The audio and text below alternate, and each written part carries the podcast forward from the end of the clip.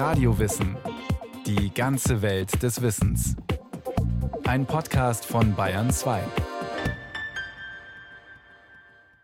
Eine neue Folge Radio Wissen.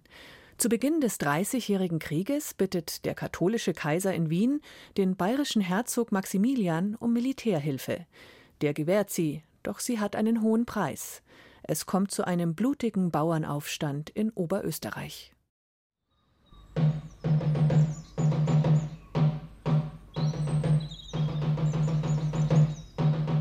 Pfingstsonntag, 15. Mai 1625. Auf Befehl des bayerischen Statthalters in Oberösterreich sollen alle Bewohner der Grafschaft Frankenburg zur großen Linde auf dem Haus Hammerfeld bei Vöcklermarkt kommen. Wer bis spätestens 3 Uhr ohne Wehr und Waffen erscheint, hat nichts zu fürchten. Wer aber nicht kommt, der soll um Leib und Leben, um Hab und Gut verfallen sein. Also kommen sie, die protestantischen Bauern aus den Dörfern im sanften Hügelland des Hausruckviertels. An der großen Linde wartet schon der bayerische Statthalter Adam von Herbersdorf auf sie. Als an die 5000 Bauern beieinander sind, lässt er sie plötzlich von Soldaten umstellen. Alle Richter und Ratspersonen vortreten, lautet sein Befehl. 34 Männer melden sich und werden von bewaffneten Musketieren zu einem nahen Platz geführt. Die Menge muss stillhalten und zuhören, was der Statthalter zu sagen hat. Sie alle hätten sich in den vergangenen Maitagen des Aufruhrs schuldig gemacht. Die protestantischen Bauern hatten nämlich das Schloss Frankenburg belagert, um den neu eingesetzten katholischen Pfarrer zu vertreiben. Erst nachdem ihnen Gnade versprochen worden war, hatten sie ihre Belagerung wieder aufgegeben. Die Rädelsführer sind über alle Berge verschwunden, die anderen brav heimgegangen. Nun aber will der bayerische Statthalter Herbersdorf im Nachhinein ein Exempel statuieren. Die Masse der aufmüpfigen Bauern darf zwar mit Gnade rechnen, aber die 34 Honoratioren sollen um ihr Leben würfeln. Paarweise. Wer verliert, wird hingerichtet. Am Ende werden 17 evangelische Oberösterreicher gehängt. Vier gleich an der Linde, sieben am Kirchturm von Frankenburg und je drei an den Kirchtürmen von Vöcklermarkt und Neukirchen. Der bayerische Statthalter hat kurzen Prozess gemacht. Diese Massenhinrichtung wird später als Frankenburger Würfelspiel in die Geschichtsbücher eingehen. Bis heute erinnern Denkmäler und Theateraufführungen in Oberösterreich an die unschuldigen Opfer und an die Zeit der bayerischen Besatzung. Wie aber kam es dazu, dass die Bayern in Oberösterreich standen und das Land ob der Enns besetzt hielten? Um diese Frage zu beantworten, muss man zurück zu den Anfängen des Dreißigjährigen Kriegs. Im Mai 1618 rebellieren protestantische Stände in Böhmen gegen den katholischen Kaiser in Wien. Auf der Prager Burg werfen sie zwei kaiserliche Statthalter und einen Sekretär aus dem Fenster. Was damals niemand ahnt, der Prager Fenstersturz ist der Beginn eines 30 Jahre dauernden Krieges, in dem es nicht nur um Religion geht, sondern immer auch um Macht und Geld und geostrategische Interessen. Mit dem Prager Aufstand 1618 ist der habsburgische Landesherr in Böhmen von den protestantischen Ständen abgesetzt. Statt ihn wählen sie einen kalvinistischen Protestanten zum böhmischen König, den Kurfürsten Friedrich V. aus der pfälzischen Linie des Hauses Wittelsbach. Habsburg ist also in der Krise. Als Ferdinand II. 1619 zum Kaiser des Heiligen Römischen Reiches gewählt wird, muss er die rebellischen Protestanten in Böhmen und Oberösterreich bekämpfen. Nur womit? Die Kriegskassen des Kaisers sind leer, sagt der Historiker Gerhard Immler, leitender Archivdirektor am Bayerischen Hauptstaatsarchiv in München. In dieser Lage ist er angewiesen auf Herzog Maximilian, der als Bundesoberst der katholischen Liga, die es seit 1608 gibt, über ein Heer verfügt. Und in dieser Situation macht Ferdinand auf der Rückreise von seiner Kaiserkrönung in Frankfurt in München Station, verhandelt mit Maximilian über Hilfe zur Niederwerfung dieses böhmischen Aufstandes und erreicht von Maximilian auch die Zusage, dass Bayern dem Habsburger hier beistehen wird, die Autorität in Böhmen als Landesherr zurückzugewinnen. Eigentlich sind die Häuser Habsburg und Wittelsbach seit Jahrhunderten Rivalen. Aber Ferdinand und Maximilian haben gemeinsam bei den Jesuiten in Ingolstadt studiert. Sie sind glühende Anhänger der katholischen Sache und überdies miteinander verwandt. Maximilian I. teilt die Befürchtung seines Vetters, dass die Protestanten im Reich ein politisches Übergewicht bekommen könnten.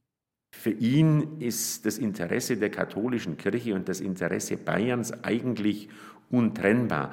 Man würde aber einen Fehler machen, ihn sozusagen für eine Art heiligen Krieger zu halten, der nun in, in der ganzen Welt oder zumindest im ganzen Reich die Protestanten bekriegen müsste. Sein Interesse als bayerischer Landesherr ist vor allem abzusichern, dass es in Bayern kein Einfallstor für irgendwelche und sei es auch nur heimliche protestantische Einflüsse gibt. Maximilian I. hat von seinem Vater ein hochverschuldetes Land geerbt und bringt es in relativ kurzer Zeit wieder auf Vordermann, sagt der Historiker Ferdinand Kramer, Inhaber des Lehrstuhls für bayerische Geschichte an der Universität München. Dadurch ist der Bayernherzog zu einem wichtigen Akteur auf der Bühne der internationalen Politik geworden. Er ist zu dem Zeitpunkt einfach stark. Er hat das Land in 15 Jahren gründlich reformiert, hat sich neue wirtschaftliche Ressourcen zunächst äh, nach und nach aufgebaut. Salz als die Ölquelle dieser Epoche, wenn man so will. Dann baut er das Weißbiermonopol auf, das eine gigantische Finanzquelle ist, sodass er einfach handlungsfähig ist. Und bleiben will. Deshalb ist Maximilians militärische Unterstützung für den Habsburger Kaiser auch nicht umsonst zu haben, sagt Gerhard Immler. In dieser Situation lässt er sich von seinem Vetter Ferdinand versprechen, dass ihm alle Aufwendungen für diesen böhmischen Feldzug ersetzt werden und solange der Kaiser das nicht in barem Geld erstatten kann, dass ihm dafür Land verpfändet wird und das Naheliegende ist da natürlich Oberösterreich. Am 8. Oktober 1619 schmieden Ferdinand und Maximilian mit dem ersten Vertrag von München eine katholische Allianz. Der Bayernherzog bekommt Oberösterreich als Pfand. Vor allem aber will er Bayerns Macht und Ansehen erweitern. Die eigentliche Zielrichtung geht da nicht auf Oberösterreich, sondern die Zielrichtung geht vor allem auf die Kurwürde und im Zusammenhang damit möglicherweise auf die Oberpfalz.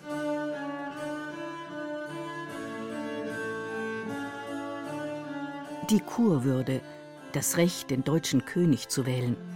Dieses politisch höchst bedeutsame Amt kommt seit dem Mittelalter sieben Fürsten zu. Die bayerischen Wittelsbacher sind dabei leer ausgegangen. Jetzt aber bietet sich ihnen eine Chance auf den heiß ersehnten purpurnen Kurhut.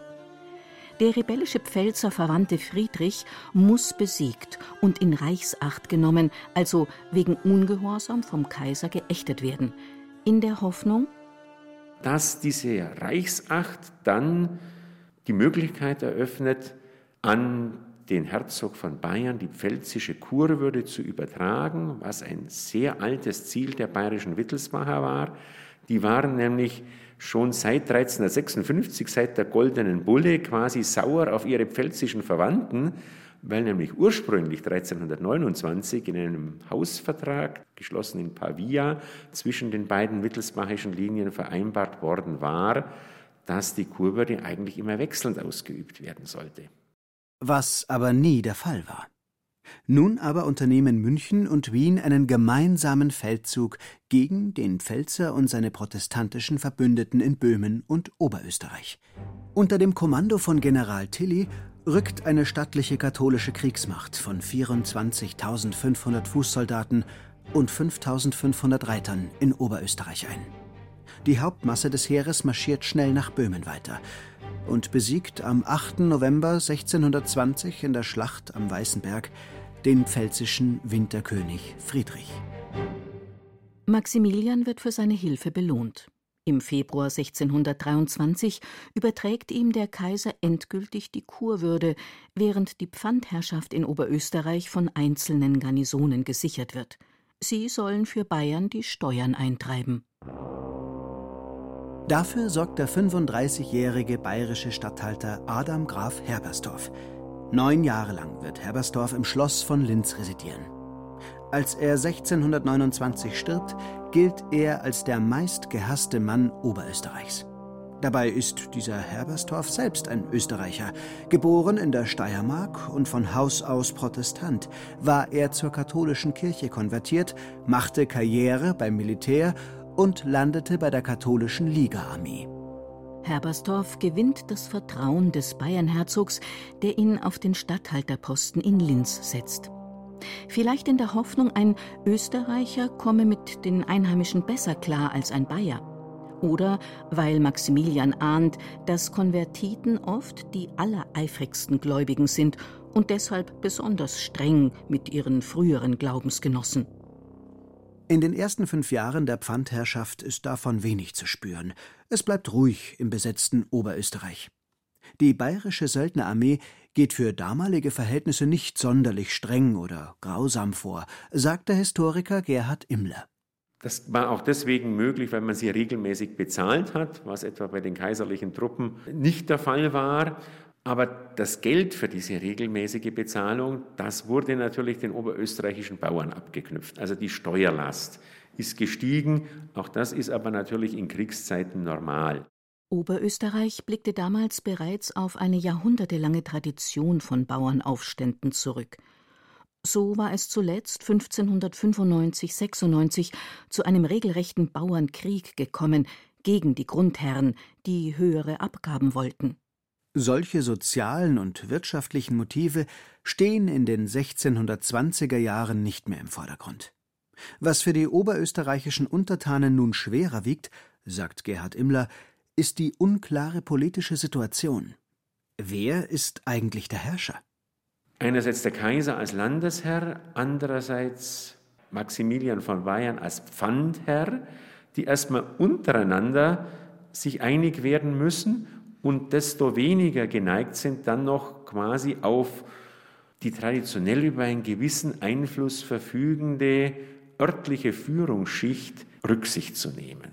Diese Vertreter der örtlichen Führungsschicht werden zu Gegenspielern des bayerischen Statthalters.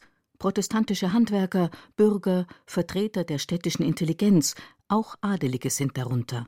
Also nicht etwa, wie man vielleicht annehmen würde, Kleinbauern, denen es besonders schlecht geht, die besonders unter diesem Steuerdruck leiden, sondern eher Leute, die über ein gewisses Ansehen in der Gesellschaft verfügen. Andernfalls wären sie auch gar nicht in der Lage gewesen, so einen Aufstand zu organisieren. Der Unmut dieser ländlichen Honoratioren richtet sich vor allem gegen die Fremdherrschaft. Vom bayerischen Joch und von Tyrannei ist oft die Rede. Denn die Bayern werden als unmittelbar übergeordnete Obrigkeit wahrgenommen, während der eigentliche Landesherr, der Kaiser, weit weg ist. Von ihm erhoffen sich viele Protestanten Hilfe. Ein Trugschluss, wie sich zeigen sollte. Der Kaiser und der Bayernherzog arbeiten nämlich eng zusammen, was die Untertanen aber offenbar nicht durchschauen. In der ersten Hälfte des 17. Jahrhunderts läuft hier wie andernorts ein gravierender historischer Prozess ab. Die Obrigkeiten intensivieren und bündeln ihre staatliche Macht, während lokale Selbstverwaltungs- und Mitspracherechte immer weiter eingeschränkt werden. Gegen diese Zentralisierung wehren sich Adel und ländliche Honoratioren. Besonders scharf wird der Konflikt dort, wo noch ein konfessioneller Gegensatz dazukommt, wie in Oberösterreich 1625. Dort bricht der Aufstand los, als die Obrigkeit in konfessionspolitischen Fragen die Daumenschrauben anzieht. Kaiser Ferdinand selbst strebt die gewaltsame Rekatholisierung Oberösterreichs an. Das Land ist nicht geschlossen protestantisch. Es gibt auch katholische Bauern. Aber ein erheblicher Teil bekennt sich zur evangelischen Konfession. In vielen Orten haben protestantische Prediger die Pfarrstellen übernommen. Die sollen nun wieder durch katholische Priester ersetzt werden. Herbersdorf geht beherzt ans Werk. Aber bald zeigt sich, dass es gar nicht genügend katholische Priester im Land gibt. Also werden welche importiert. Man holt zum Teil Priester aus dem Trentino, also aus dem italienischsprachigen Teil Tirols, die nicht einmal Deutsch sprechen. Und gegen die richtet sich ganz besonders der Unmut des protestantischen Teils der Bevölkerung. Und dann kommt es dazu, dass speziell solche Priester einfach durch örtliche Aufstände vertrieben werden. Das ist ein Affront gegenüber sowohl dem Landesherrn wie auch dem bayerischen Pfandherrn. Beide sehen dadurch ihre Autorität angefochten. Und in dieser Situation geht gegen diese zunächst rein örtlichen Aufstände Herbersdorf ganz massiv vor. Am Pfingstsonntag 1625, als Statthalter Herbersdorf an der großen Linde die unschuldigen Honoratioren würfeln und aufhängen lässt, ist die Empörung über die Bluttat groß. Nicht nur bei den Protestanten. So etwas hat es bislang allenfalls in Söldnerheeren gegeben, als Strafe gegen Fahnenflüchtige und Meuterer, aber niemals bei Zivilisten. Die Stimmung in der Bevölkerung ist aufgeheizt, als am 10. Oktober 1625 das sogenannte Reformationspatent erlassen wird. Bis Pfingsten des nächsten Jahres, heißt es darin, wird im ganzen Land der alte, der katholische Glaube wiederhergestellt. Wer sich weigert, muss auswandern.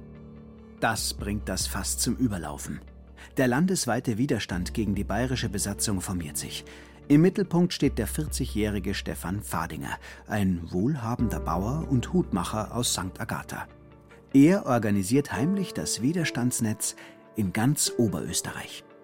Fadingers Plan an Pfingsten 1626 will man sich in vielen Orten gleichzeitig erheben. Tatsächlich aber, sagt Gerhard Immler, bricht der Aufstand dann schon zwei Wochen vorher los. Weil einer Gruppe von Bauern, die sich auf einer Wallfahrt befunden haben, also sehr wahrscheinlich sogar katholische Bauern, von einzelnen undisziplinierten bayerischen Söldnern ein Pferd gestohlen worden ist. Daraufhin haben diese Bauern sich örtlich zusammengeschlossen und haben sich gegen die örtliche bayerische Besatzung gewandt, hatten dabei Erfolg, sie haben die Söldner besiegt und gefangen genommen, sind dann weitergezogen ins nächste Dorf und dieser Vorfall löst dann den bereits vorbereiteten Aufstand im ganzen Land aus. Im Mai 1626 greifen an die 50.000 Mann zu den Waffen. Dreschflegel, Sensen, Mistgabeln, Sicheln. Meist werden einfache bäuerliche Gerätschaften zu Behelfswaffen umgeschmiedet. Manche Bauern verfügen über militärische Hieb- und Stichwaffen und einzelne sogar über Schusswaffen. Trotz primitiver Ausrüstung können sie den bayerischen Söldnern schwere Niederlagen zufügen. Bei Peuerbach wird der bayerische Statthalter geschlagen. Er muss sich nach Linz zurückziehen und wird wochenlang belagert. Allerdings ist bei dieser Belagerung Fadinger selber gefallen also eine Person mit großen Führungsqualitäten, die fällt dadurch aus. Das hat der Durchschlagskraft des Aufstandes sicher etwas geschadet. Fadinger war ein charismatischer Redner und glühender Protestant gewesen. Wie die meisten Bauernführer konnte er aber weder lesen noch schreiben und militärisch war er kaum geschult. Ob er wirklich ein talentierter Anführer war, bezweifeln manche Historiker, sein zögerliches Verhalten habe den Sieg der Bauern verschenkt. Statthalter Herbersdorf konnte sich in Linz verschanzen und auf ein kaiserliches Entsatzheer warten. Am 7. September 1626 wird ein Waffenstillstand vereinbart. Die Bauern versprechen Gehorsam, dafür gewährt man ihnen Amnestie. Vermutlich wäre der Aufstand damit beigelegt gewesen, wenn sich nicht der bayerische Kurfürst eingeschaltet hätte. Mitten in die laufenden Verhandlungen hinein schickt er Truppen ins Hausruckviertel. Daraufhin bricht der Aufstand von neuem los. Wieder fügen die Bauern den kaiserlichen Truppen schwere Niederlagen zu. Sie sind wütend auf die Katholiken im Land, denen sie unterstellen, hinterrücks Militär gerufen zu haben, obwohl bereits Friedensverhandlungen gelaufen sind. Der Konflikt spitzt sich zu. mit allen Schrecknissen eines Bürgerkriegs. Kurfürst Maximilian stellt ein kleines Heer unter der Führung des Grafen von Pappenheim auf, um den Bauernaufstand endgültig zu beenden. Bei Everding und Gmunden kommt es zu Schlachten, die mehr einem Massaker gleichen. Von insgesamt 10.000 gefallenen Bauern ist die Rede. Im November 1626 ist der Aufstand beendet. Die Rädelsführer werden in Linz in großer Zahl hingerichtet. Das Eigentum von Unterstützern wird konfisziert. Kurfürst Maximilian hat nun aber endgültig die Lust auf die Pfandherrschaft verloren. Er ist bereit, Oberösterreich wieder ganz dem Kaiser zu überlassen, wenn er dafür finanziell entschädigt wird. Und diese Entschädigung trägt den Namen Oberpfalz.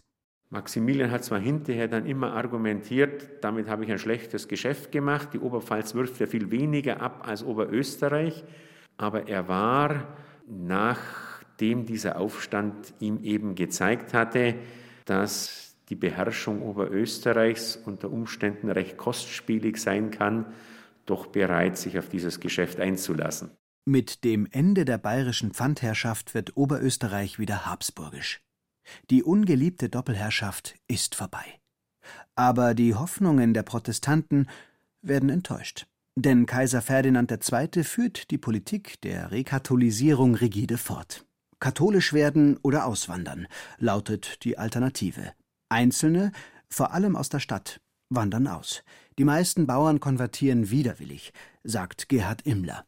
Es bleibt allerdings in Oberösterreich ein kleiner Anteil sogenannter Kryptoprotestanten, also von Leuten, die formell zwar, wenn es unbedingt erforderlich ist, so ein paar Mal im Jahr in die katholische Kirche gehen, aber heimlich durch Hausandachten ihren protestantischen Glauben weiter praktizieren. 150 Jahre später als Kaiser Joseph II. eine freiere Ausübung der Religion erlaubt, treten diese Kryptoprotestanten wieder ans Tageslicht. Sie machen immer noch fünf bis zehn Prozent der gesamten Bevölkerung aus.